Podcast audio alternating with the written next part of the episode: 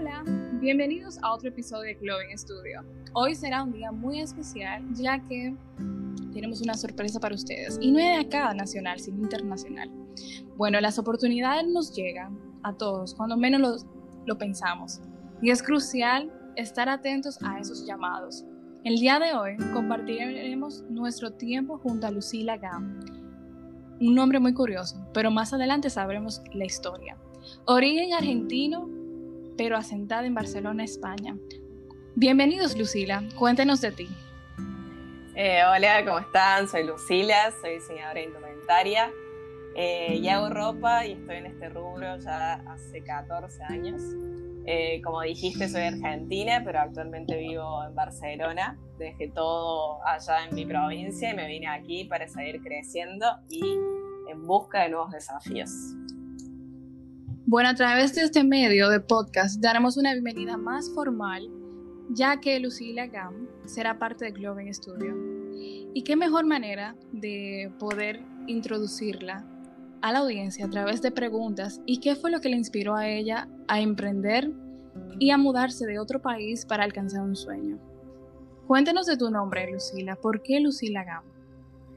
Eh, bueno, en realidad eh, Lucila es mi nombre, pero Gam es como la abreviación de mis dos apellidos. Mis apellidos son García Migueles y decidí usarlos así porque García es muy común en mi país y, Migueles es muy largo, así que dije, bueno, invento mi propio apellido.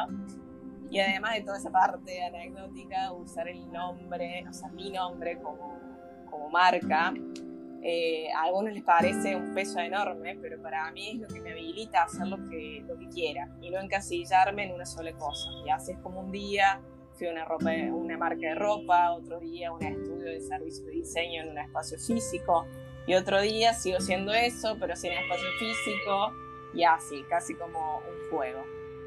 Me parece muy bien. Me, me, siento muy identificada porque realmente Cloven es un acrónimo, ya que no quería encasillarme a un nombre muy, muy común.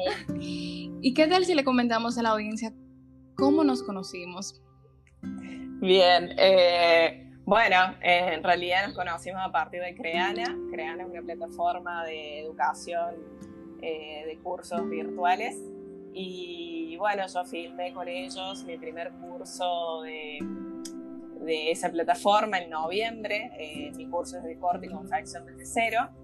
Y la verdad que fue una gran oportunidad este confinamiento, esta cuarentena para este curso, porque creo que muchas y muchos activaron esta materia que tenían pendiente, que es eh, aprender a coser, que creo que a muchos les interesa, pero no se animan o no se hacen el tiempo. Y este confinamiento fue el, tiempo adecuado para hacerlo. Así que, eh, bueno, crear me permitió llegar a, muchos países y a muchas personas, y entre esas vos. Realmente ha sido una. No creo en las coincidencias, creo que estábamos destinadas a conocernos. Y qué mejor manera de que ya Lucila va a ser parte de Cloven y va, va a estar va a ser un miembro de nuestra comunidad de Cloven Studio. Y a través de eso estaremos eh, haciéndole preguntas a Lucila para que la audiencia en sí conozca del por qué Lucila es Lucila una persona única y creativa y que ha podido brindar sus conocimientos a nivel mundial. ¿Qué tal si empezamos, Lucila? ¿Te parece? Dale. Bueno, ¿qué te motivó a emprender? ¿Qué te motivó de ir a Argentina a España? Es una decisión de cruzar el Océano Atlántico. Eh, y mira, la verdad que eh, emprendo desde muy chica. Eh, creo que lo que me motivó a emprender fue mi capacidad de organización y liderazgo. Y con esto no digo que siempre se me dio bien, pero en mi camino profesional tuve más éxito emprendiendo que trabajando en relación de dependencia. Eh, y me apasiona eso, o sea, el movimiento, el cambio, pensar ideas creativas, cómo llevarlas a cabo.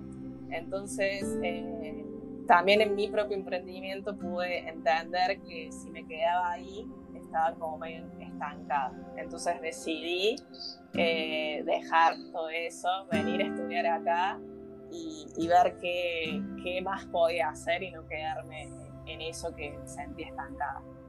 Ok, me parece muy una decisión demasiada madura de tu parte, ya que decidiste de que en Argentina no ibas a crecer y que tenías que darte la oportunidad de volar. Realmente volaste un océano Atlántico, Realmente. pero emprender siempre ha sido la mejor decisión. ¿Cuál es tu Sí. valor agregado? Tú puedes decidir Eh, desde el momento que antes de Creana o Creana fue tu punto, como el punto de fricción para ti. Eh, mi valor agregado en realidad siempre es eh, escuchar. O sea, realmente escuchar a la gente que me contacta, escuchar a mis alumnas, a mis clientes. Y obvio que después se escucha como que trato de alguna forma solucionarle los problemas o hacerle la vida más fácil y ayudar. Eh, entonces, eh, en esa escucha y en esa, en esa relación con las personas, eh, creo que Creana fue como ese punto de, de búsqueda que estaba pensando en, en la lo internacional, quizás, ¿no? En pensar como más grande y no solamente poder hacer esa escucha y ese impartir conocimiento desde mi provincia, Córdoba, Argentina, sino hacerlo a gran escala. Entonces fue como una combinación de... eh, Pero, realmente la vida te da unos, unos brincos y, sí, y te da una sorpresa, que es lo que hace la vida más divertida. Obvio. ¿Cómo te hace sentir lo que ofreces cuando lo ofreces? O sea, desde el momento de grabación, me habías contado que fuiste a Perú una semana. ¿Cómo te hiciste, o sea, cómo te hace sentir el hecho de, de ir a Perú, grabar una semana y no saber qué va a pasar después de ahí? ¿Cómo te, hace- te hizo sentir eso? Eh, la verdad que est- estuve muy nerviosa, muy, muy nerviosa, porque no sabía lo que me estaba enfrentando. Bueno, o sea, siempre lo, lo nuevo le da miedo a uno, quizás. Eh, y, y nada, o sea, siempre con el, con el miedo quizás a no, no hacerlo bien, porque lo primero que lamentablemente uno piensa de uno es que no es suficiente para hacer ese nuevo desafío. Entonces, eh, bueno, cuando llegué fue eso, tuve miedo y después eh, el equipo de trabajo fue muy cálido, entonces me empecé a sentir mejor. Ya el tercer día era la mejor profesora grabando y ya lo quería hacer mil veces. Así Y que eso es todo. Sí, sí.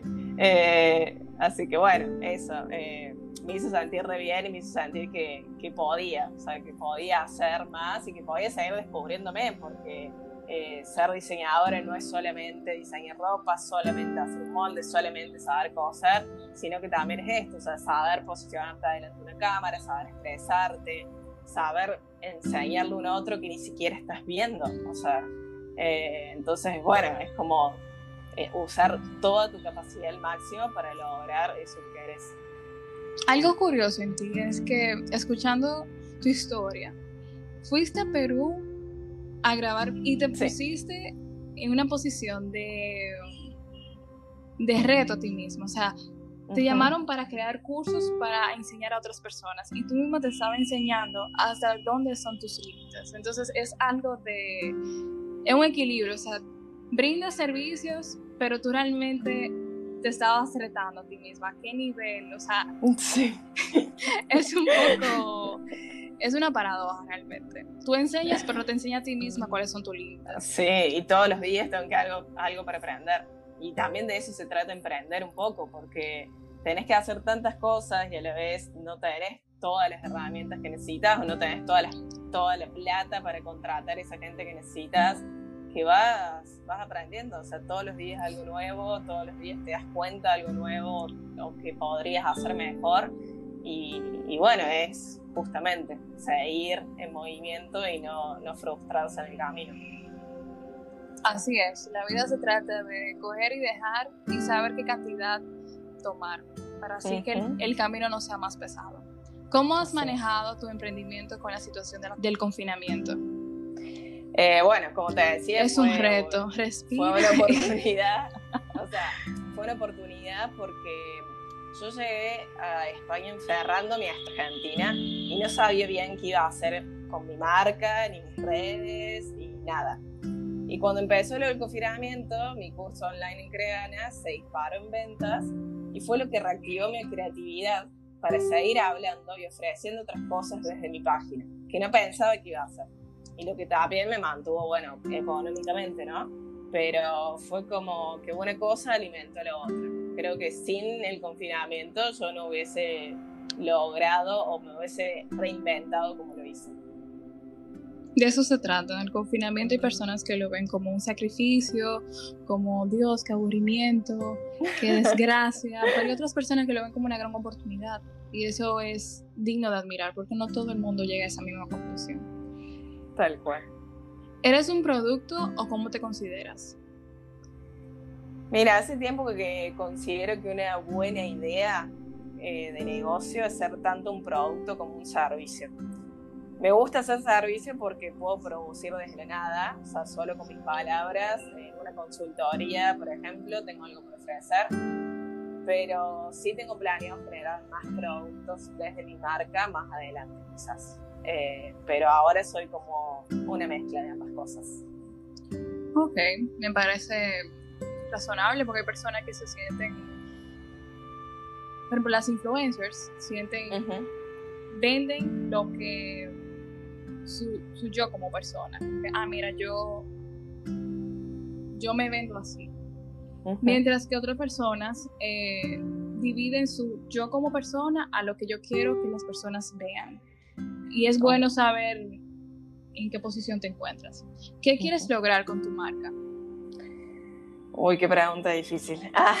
quisiera lograr tantas cosas. Y a veces tengo tantas ideas que no sé, no sé por dónde empezar, pero en otro momento hubiera dicho que me gustaría darle trabajo a mucha gente, siempre tuve eso en la cabeza, pero en este momento te diría que poder brindar una propuesta real para romper un poco con el sistema de la moda rápida, esto que llamamos fast fashion, que daña tanto al medio ambiente y a bueno, las personas que trabajan en ese sistema, eh, es lo que tengo como en la cabeza, hacer una propuesta real para que todas y todos podamos aportar eso y salir un poco del sistema. Estoy totalmente de acuerdo. Yo sería tu primera clienta, créeme que sí. Genial. Si pudieras cambiar algo de, en ti, ¿qué sería? ¿O qué mejorarías? Uh, eh, a ver, Mira, cambié tanto en este último tiempo. Me que, no que no hay tela me dediqué tanto, me dediqué tanto a sanarme que quisiera descansar de eso un segundo. Eh, pero si tuviese que cambiar algo es poder controlar esta, esta autoexigencia que, que me hago y que seguramente muchas se hacen. Esto de pensar que nada es suficiente. Y es como, hay que hacer siempre va a poder ser mejor, pero mientras no lo hagas, vas a saber que mejor. Por ejemplo, eh, parte de mi filosofía es el autosabotaje, el exceso de, de un exigirse buscando la perfección, ya que los medios hoy en día ha, ha dañado mucho la salud mental. Uno piensa, ah, no, mira, los libros de autoayuda, los libros de emprendimiento, realmente ayudan, pero te dañan porque te, tú te autocuestionas, yo soy suficiente, yo doy así, yo... Entonces, yo, yo, yo, yo, que uno termina ahogándose pensando que uno es, no alcanza la perfección. El ser humano no es perfecto, jamás. Entonces, siento que es un, vamos a llamarlo así, un cáncer social, que la misma sociedad va ahogando tu autoestima. La otra pregunta sería, ¿crees que tu marca te define? Eh, mi marca es parte de mí y es mi medio de expresión claramente. Yo pensar que, que un negocio o una marca nos define puede ser como un problema porque yo creo que a veces como hay casos empresariales que tienen que ver un poco con la mala suerte o, o, o un error de otra persona o del contexto como el confinamiento, y si pensamos que somos una sola cosa con nuestra marca, o sea, estamos como intrínsecamente unidos, ese fracaso se vuelve como propio, ¿no? O sea, como personal. Entonces no es así y, me parece importante como dar el mensaje de que es bueno separarse un poco de la marca para no caer en, en estos sentimientos de que si le pasa algo a la marca me pasa a mí. No necesariamente. ¿Me explico? Yo creo que sí.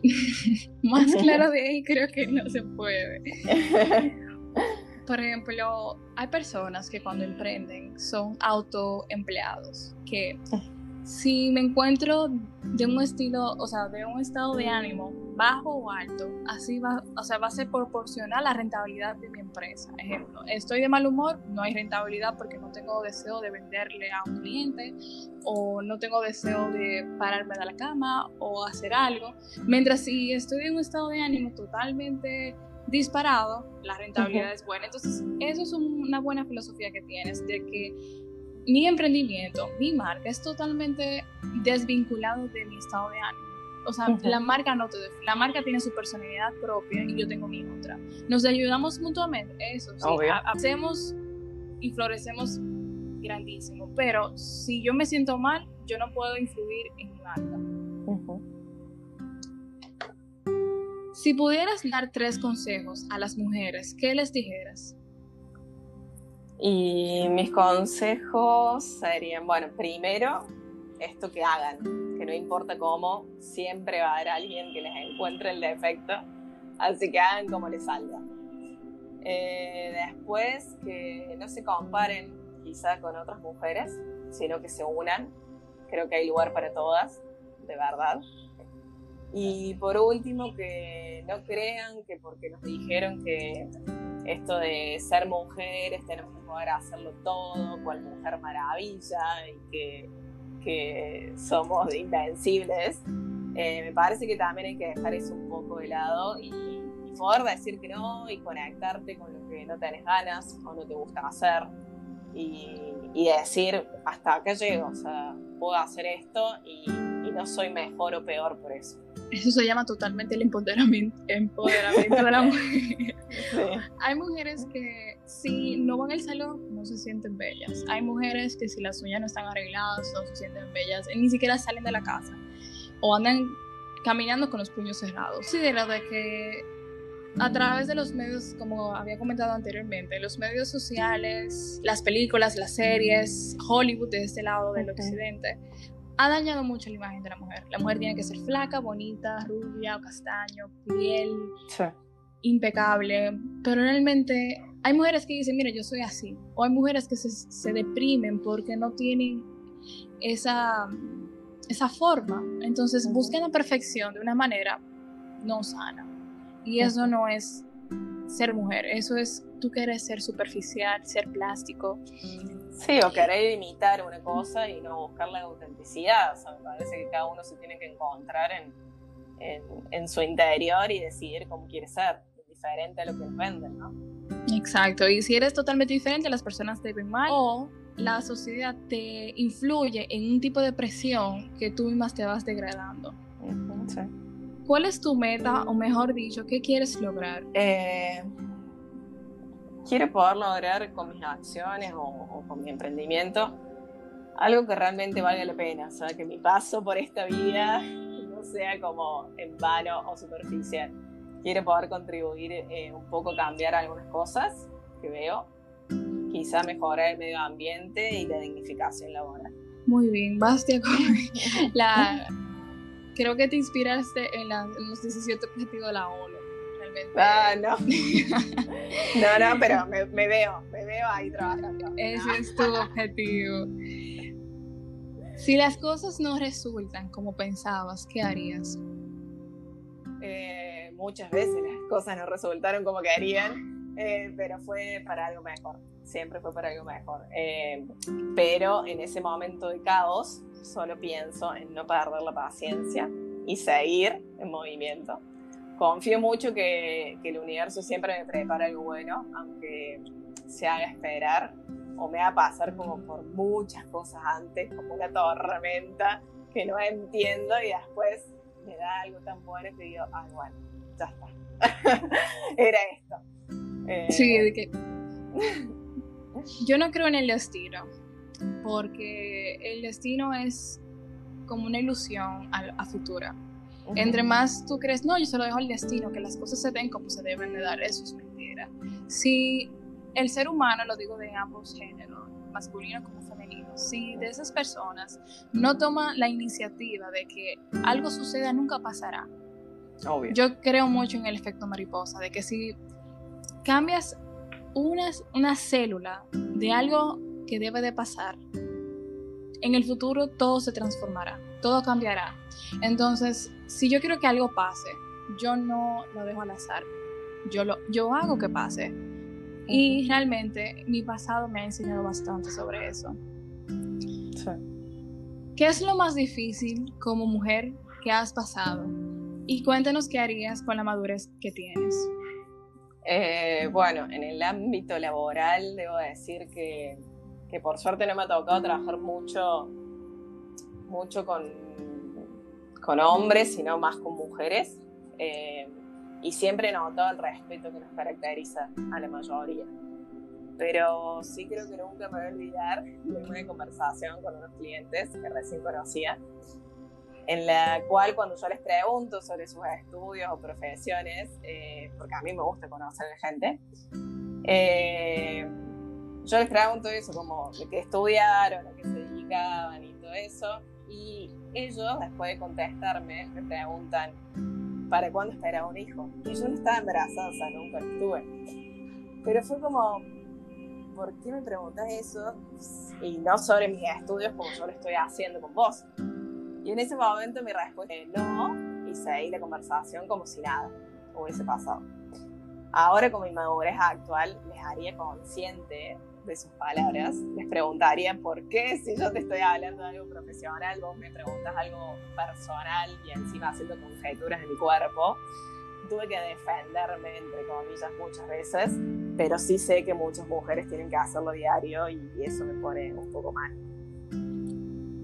Las preguntas entre los 20 y los 30 es ¿cuándo tú te gradúas? ¿Cuándo tienes hijos? ¿Ya tienes novio? Claro. Cuando, cuando tienes los 25 es...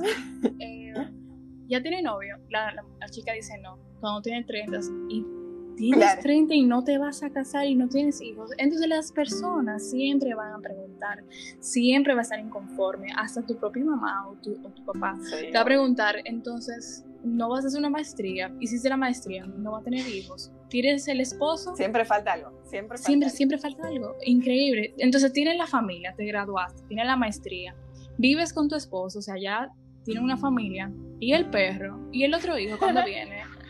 Claro, como... cuando tienes un hijo es cuando es el otro hijo, o sea, de no creer. Dios, yo pensaba que solamente mi familia pasaba eso. No, no, en todos lados. ¿Tuviste apoyo de tu familia y seres queridos cercanos? Eh, sí, desde el primer momento que quise estudiar diseño recibí apoyo de mi mamá y luego siempre recibí apoyo de mis amigos, familia, marido, en todo lo que se me ocurre, en todo. Hasta eh, del perro. Sí, desde unas palabras, un consejo, hasta, hasta ayuda monetaria inclusive la, la, me, me han ayudado. Porque bueno, esto de emprender y exponerse son dos cosas que pueden resultar difíciles y creo que es muy necesario un sistema de apoyo. No podría haber llegado a ningún lado sin toda la gente que fue pasando por mi vida y mucho menos si los que siguen estando. Última pregunta del cuestionario. Vale. ¿Qué opinas sobre que la mujer es tildada como el sexo débil? bueno, tan, tendremos, tan, que... tan, tendremos que definir la palabra débil, porque según el diccionario, que no sé, tener poca fuerza física o poca resistencia a las situaciones difíciles. Y si nos guiamos de eso, ¿qué decirte? Más resistencia, aguante el dolor difícil que la que una mujer puede tener, no existe para mí. Desde el dolor menstrual hasta estar bien para todos y, responder por todo, creo que casi que fuimos criadas para eso. Y bueno, la fuerza física, que puede haber una diferencia, creo que se puede entrenar como cualquier deporte. Así que quien tilde a la mujer como sexo débil, bueno, nunca abrió un diccionario, creo. nunca abrió un diccionario. Muy buena definición. ¿Algunas palabras extra que quieras dar? Eh, bueno, nada, que, que me escriban para lo que necesiten. Si necesitan ayuda, algún consejo, me encanta conocer gente, me encanta que me cuenten sus ideas y sus ganas de emprender. Eh, siempre voy a estar ahí para dar algunas palabras de aliento. Eh, y porque nada, yo lo hice y aprendí a los golpes eh, y me hubiese gustado que haya alguien ahí para decirme no vayas por ahí, mejor anda por acá. así que bueno, ahora trato de devolver eso y, hacerle el, el camino más fácil a otros. Me parece muy bien y es muy crucial esa decisión ya que existen personas que le gusta más recibir que dar y sobre todo para ser un gran ser humano hay que saber medir eso y, y siempre dar. Las personas cuando recibes, o sea, yo doy porque me nace. A mí me hace feliz ver a la otra persona feliz. Y sobre todo, ya que Lucila, ella brinda clases en Creana y también estará disponible en Cloven Studio. Bueno, gracias a ti, Lucila. No, gracias a vos. Bueno, hasta la próxima. Hasta la próxima.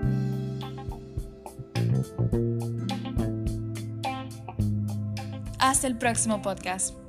Gracias por escucharnos en Clothing Studio. Sintonízanos en Spotify, Google Podcast, Tuning y Apple Podcast. Cada vez somos más.